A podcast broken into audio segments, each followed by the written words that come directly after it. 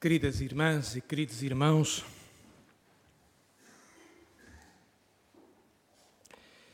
começamos por este maravilhoso hino à vida e ao Deus da vida, que é a primeira leitura do livro da sabedoria. Através da palavra de Deus, do livro da sabedoria, somos convidados olhar o mundo,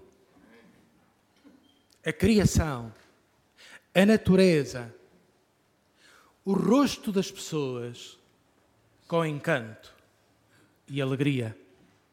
Porque tudo, todas as coisas, todos os seres humanos são bons, porque criados por amor de Deus. Vós Amais tudo o que existe e não odiais nada do que fizeste. Tudo o que existe. Expressão, expressão autêntica do amor de Deus.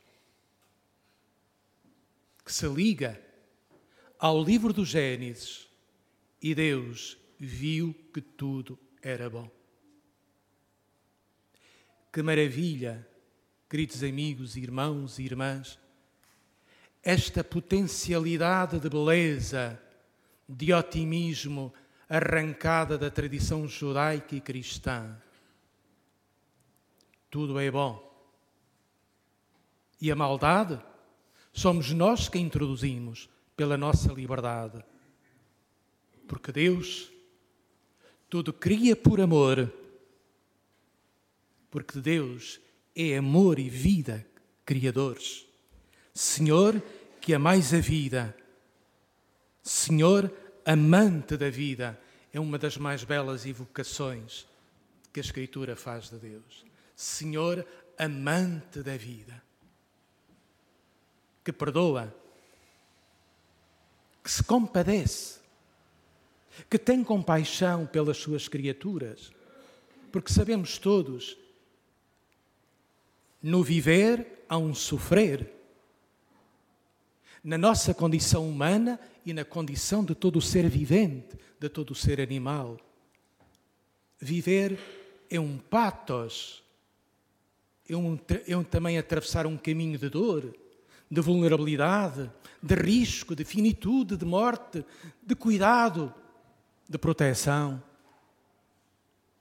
E por isso o mesmo livro da sabedoria nos diz: de todos vos compadeceis e não olhais para os nossos pecados.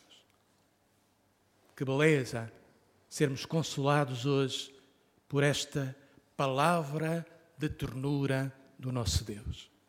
De todos vos compadeceis. E todavia vivemos tempos ferozes de guerra. Vivemos possivelmente também tempos preocupantes de fome pelo menos de escassez. Tempos em que as previsões da descida do dióxido de carbono não serão alcançadas devido à complexidade e às consequências da guerra. O otimismo de alguns anos atrás, a nível ecológico, regrediu. E a vida é bela e a vida está ameaçada pela paz, pela poluição. Há 50 anos, nesta capela, um grupo de jovens universitários e de quadros viveram uma experiência profética porque estavam inquietos com a ferida da guerra colonial e com a ausência de democracia. Foram inspirados pela mensagem do Papa Paulo VI para o Dia Mundial da Paz de 1973. Escreveu o Papa nessa altura. A paz é possível. E se é possível, é obrigatória. E o cristão que acredita na paz e acha que a paz é possível e pode fazer algo pela paz, tem a obrigação de o fazer. É um imperativo de consciência. E por isso, organizaram aqui uma vigília de oração e jejum pela paz, trazendo a debate a guerra colonial. Foi um gesto ousado, foi um gesto atrevido, poderá ser até um ter sido um gesto subversivo e incómodo. Aconteceu, provocou discussão, reflexão, teve consequências políticas nas relações da Igreja com o Estado, preparou a opinião pública para o grande, a grande marcha que viria a implantar a democracia. Por isso, os acontecimentos da Capela do Rato estão integrados nesta dinâmica que leva à democracia no país. Por que é que os invocamos hoje e neste tempo? O espírito que animou aqueles leigos e leigas da altura foi este. A fé tem a ver com todas as dimensões da nossa vida com a dimensão económica, com a dimensão cultural, com a dimensão política, com a dimensão do viver comum coletivo. A fé não se pode restringir ao lugar do culto dentro das igrejas. A fé é fermento para transformar a sociedade. E o cristão, que acredita na força transformadora do Evangelho, tem a obrigação de construir a paz e o bem comum solidário com todos os homens e mulheres. E a outra dimensão é a força da oração, que nos liga no profundo das nossas consciências ao querer de Deus, sintonizando o nosso querer com o querer de Deus. E rezando até pelos inimigos porque acreditamos que a força da oração une as pessoas no profundo de si próprias.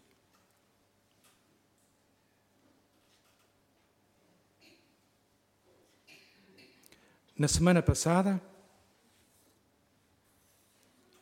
o Papa Francisco, reunindo os líderes de várias religiões em Roma, perguntava: Quanto sangue deve ainda correr para, dar, para nos darmos conta de que a guerra nunca é uma solução, apenas destruição? Em nome de Deus e em nome do sentido da humanidade que habita em cada coração, renovo o meu apelo a um cessar-fogo imediato. E continuava: Não nos deixemos contagiar pela lógica da guerra, não caiamos na armadilha do ódio ao inimigo. E parece que o Papa prega no deserto e ninguém o ouve.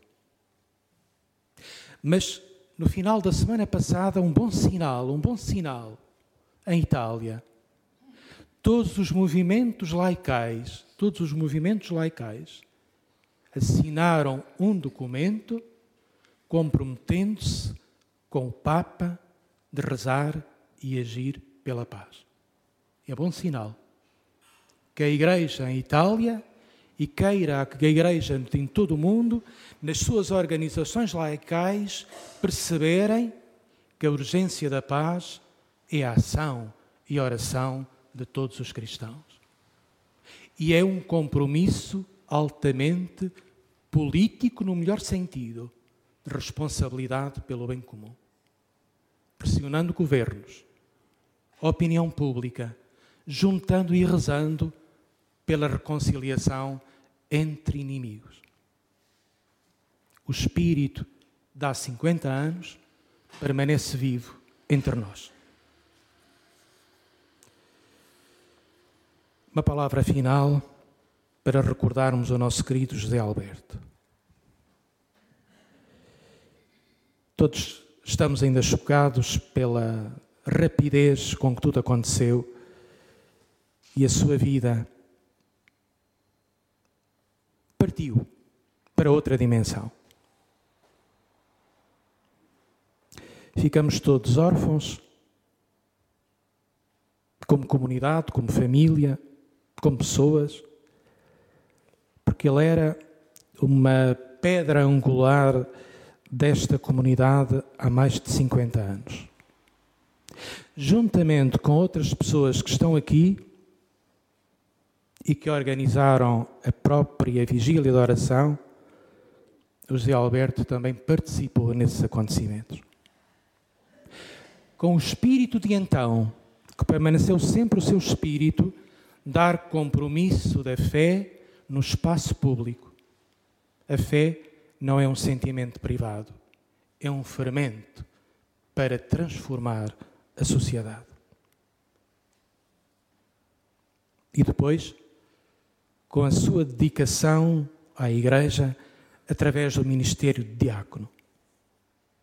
Agradecemos nesta Eucaristia o dom da sua vida e do seu ministério a esta comunidade e também nos serviços prisionais da cidade de Lisboa, onde desenvolvia um trabalho difícil, difícil mesmo e profundamente profético, ligado às realidades mais difíceis que é o acompanhamento de presos.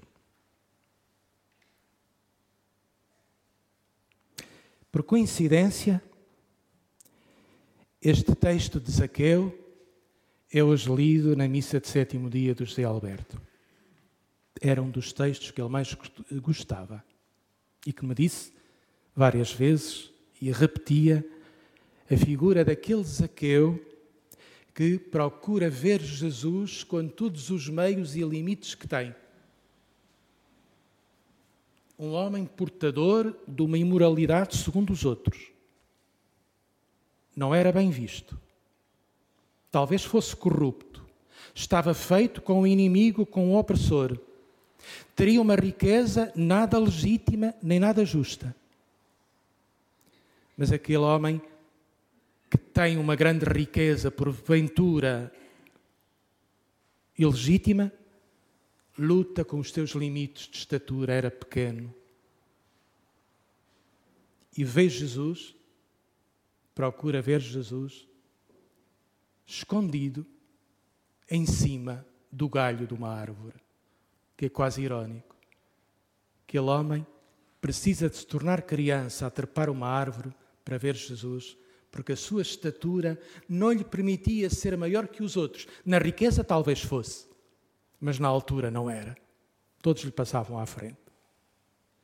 Mas é curioso, a criatividade, a imaginação, a desenvoltura daquele homem que ultrapassa os seus limites e as suas dificuldades para ver Jesus. Mas o melhor de tudo é Jesus que o vê.